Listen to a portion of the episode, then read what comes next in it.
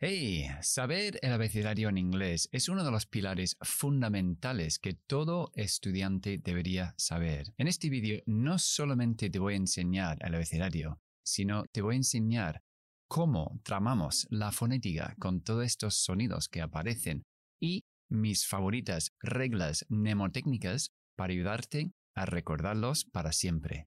De las 26 letras que contienen el abecedario, 12 terminan con el sonido I, y eso incluye los primeros cinco. Empezamos con esos cinco. Empezamos con la A, que es A. A es un diptongo, es decir, son dos vocales juntos, la E y la I. A. Hacemos la E con la lengua adelantada, como en castellano, y subimos la mandíbula para la I. A. Como en la palabra table table. La B es una consonante bilabial. Eso quiere decir que cerramos los labios totalmente. Y hacemos una I al final. Es oclusiva. Explosión B. Con voz B. B. B. Como en la palabra abeja. B. Exactamente igual que la palabra B. ¿Ok? También podéis pensar para una regla mnemotécnica, ayer viste a una abeja. Y así te acuerdas que ha pasado de ver en castellano, que es vi, vi, una abeja, vi. La tercera es sí, sí. Empezamos con la S y terminamos con la I. Sí. Para la S, soplamos mucho aire. Sí. Es igual que lo contrario de no en castellano. Sí, sí. Dijiste que sí a la C. Sí. La D. Di. Di. Como en castellano. Di tu nombre. Di tu nombre. Pero en inglés, di más largo con la I. Hacemos una D, que es una consonante alveolar. La lengua está detrás de los dientes, sin tocar los dientes en la zona del paladar arriba. Y cogemos presión y explota. Con voz. D. D. Seguido por la I. Di. D largo. Siguiente letra es la E, que es I. I, simplemente parecido a la I en castellano. I, pero mucho más largo. I, como en la palabra comer. Eat. Eat. No necesariamente es una E y una A, puede ser doble E, como en la palabra pies. Feet. Feet. También hay unas cuantas letras que empiezan por el sonido E, como la F en inglés, muy parecido en castellano. F, quitamos la E al final y es F. F. La F en inglés cuando lo pronunciamos es labio dental, es decir, mis dientes de arriba tienen que estar tocando el labio de abajo y soplo, es lo que llamamos una consonante fricativa. F. F. La siguiente letra es G, la G, G, G. En realidad hacemos J, J para pronunciarlo. Es decir, este fonema es como la CH pero activando la voz. J, la CH, ch, ch. Con voz, J, G, así con fuerza. G, terminando en I de nuevo. G. La H en inglés es como si fuera la A terminando en ch. La A era A. ¿Os acordáis? Desde la E hasta la I. A. Pues ponemos una ch al final y tenemos H. H. Recuerda que la ch en inglés es totalmente sorda.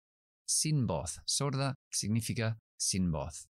Seguimos con la I, que es I. Yo le digo a los alumnos que esta letra también es el pronombre yo en inglés. I, yo, I. Entonces, abrimos a, i, I, I, así. Y puedes pensar también que el ojo también se dice I, aunque se escribe de una forma distinta. Y a veces cuando se hace daño se dice I. Entonces, si piensas que un palo se te mete en el ojo, el palo de la I, pues ya piensas que tienes el palo, que es como se escribe, el ojo, que es como se pronuncia, y dices I, y ya tienes las tres cosas enlazadas. La J en inglés, muy parecido a la G. La G era G. G, empezando con la Y, Y. La J también empezamos con la Y, pero en lugar de hacer solo I, hacemos como la A al final en inglés, que es A, J, J. Después de la J está la K, que termina exactamente igual. Empezamos con la K sin voz, K, K, y luego A, K, K. A mí me gusta decirle a los alumnos que la J y la K están juntos y el sonido también, porque siempre hay mucha confusión entre la G, G y la J, J. La L en inglés, muy parecido en castellano, en lugar de L, decimos L. L. Es muy importante cuando pronunciamos una L en inglés después de una vocal que aplanamos mucho la lengua arriba y lo adelantamos. Se llama la L oscura. L, la, la, la, la tengo la lengua ahí arriba. Bien, la M es otra consonante bilabial. Cerramos los labios siempre cuando hay una M y hacemos M, M, M. La N también es nasal, como la M. La M es mm, sale el sonido por la nariz. La N también sale por la nariz, pero tapamos el aire detrás de los dientes, en la zona alveolar, igual que la D. N, N, N, N, sale por la nariz. N. La O, me gusta llamar este sonido el aristocrático. No es O, sino es una schwa con una U. U, O. O. Abrimos con labios redondos. O. O. Así. La P es una consonante bilabial, cerramos totalmente y no activamos la voz cuando lo pronunciamos. Es decir, p, p. en el abecedario es P. P. Es muy importante que detenemos ese aire y hacemos una explosión, pero sin voz. Activamos la voz en la I. P. P. Es muy rápido, muy sutil, pero cuando hago P, no hay voz, solamente explosión. La Q es Q. Q. Es decir, empezamos con una K, K, luego una Y, Y, y luego una U larga. Q. Q. ¿Sabes que en inglés una Q siempre va seguido por una U, como en la palabra reina queen, queen. La R, la R es uno de mis favoritos. ¿Favoritos? Favoritos. es simplemente abrir la boca, retraer la lengua lo máximo que puedas y baja la lengua y deja salir un sonido. Y es ah. Ah. No tenéis que hacer ar, ar y intentar meter la lengua en una postura antinatural para hacer la R. Es ah. De hecho, la palabra uh, are, que es somos o estáis o uh, eres, es igual, es are. We are. Nosotros somos. You are. Igual que la letra R. La S, muy fácil, igual que S, quitamos la E al final. Es. Es. Es. La T, súper importante que la T en inglés, la lengua, que no toque los dientes, sino está pegado arriba, en la zona de la encía que llamamos alveolar, detrás de los dientes superiores. Cogemos presión, detenemos el aire, detenemos el aire ahí, y que explota sin voz. Y para el abecedario lo que hacemos es añadimos el sonido I. Entonces, T. T. Si quieres sonar muy nativo, es importante que las T's sean muy explosivas.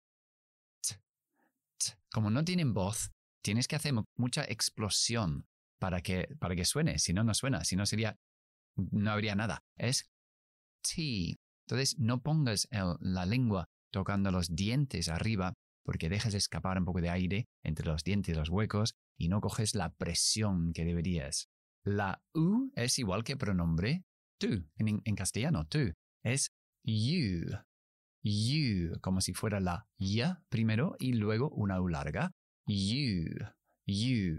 La V en inglés es lo que llamamos labio dental, es decir, dientes de arriba en el labio de abajo, igual que la F, pero activamos la voz. La F era F, F. Esto es V, V. Empezamos aquí. V, V. La W en inglés no es una V doble, es un double U.